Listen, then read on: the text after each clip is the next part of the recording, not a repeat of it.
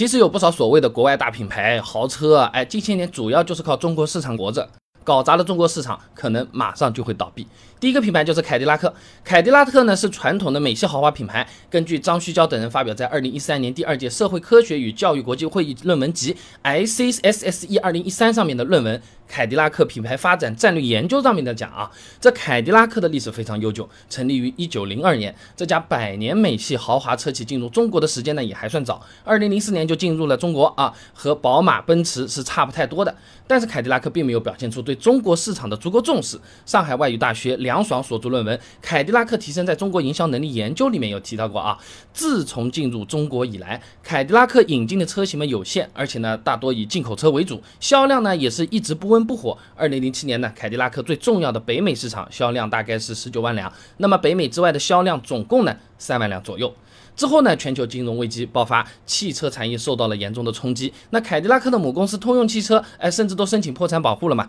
但中国汽车市场却并没有受到太多的影响。凯迪拉克这时候才看清楚在中国汽车市场发展的这个潜力，开始全力在中国市场发发力了啊！那玉淑娟发表在《时代汽车》期刊上面的论文《凯迪拉克中国市场营销策略分析》里面有讲到过啊，通过增加经销商和服务网点、较低的定价策略、大量引进新型车啊、大力营销推广等等这些方式，凯迪拉克呢，哎，在中国的业务呢稳步上升。那么到了二零一七年，凯迪拉克在中国的销量已经超过了美国本土，相比二零零七年的情况啊，已经是完全掉了个个儿了。啊，那么到了二零二零年呢，凯迪拉克在中国的销量已经超过二十三万辆，那么在美国本土呢是卖的不到十三万辆，可以说离开中国，凯迪拉克是最容易倒闭的品牌之一了啊。那么比凯迪拉克还要依赖中国市场的是同为通用汽车旗下的别克品牌啊。呃，贾家伟发表在《产品可靠性报告》期刊上面的论文《别克的杜兰特时代的介绍》啊，呃，别克也是一个超百年历史的悠久美国品牌，而且呢，早年曾一度成为过美国最大的汽车制造商。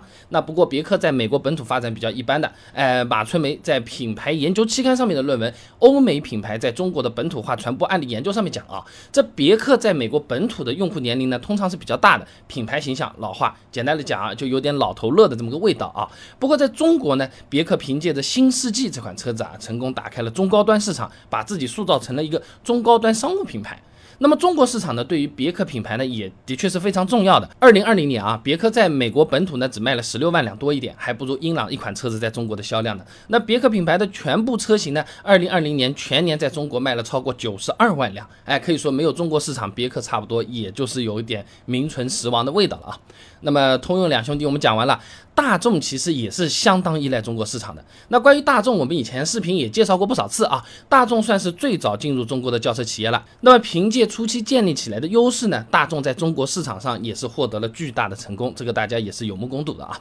西安理工大学崔田有篇论文分享给你，基于网络搜索数据的品牌汽车销量预测研究里面啊，它有个数据的，二零零九到二零一八年，大众汽车以绝对优势长期霸占中国品牌汽车的销量排行榜第一名，旗下多款车型都是所在组别的销量冠军，可以说是啊，把这个早起的鸟儿有虫吃这句话是做到了极致了啊。大众在中国市场的出色表现呢，也撑起了它的全球销量啊。二零二零年，大众在中国卖出了两百八十五万多台车子啊。那么，大众全球销量也就五百三十二万多台啊。那中国市场贡献占比达到了百分之五十三点五，超过一半。一旦失去中国市场，倒不倒闭这个不好说啊，元气大伤那是肯定的啊。所以总的来讲，中国是目前全球最大表现最好的单国汽车市场。那前面讲到的这些品牌呢，中国市场的销量占比都是超过一半的。可以说是就靠着中国市场活着的。如果真的完全失去中国市场，即使不倒闭也差不多了啊。那除了这几家超过百分之五十呢，还有一些品品牌也非常依赖中国市场，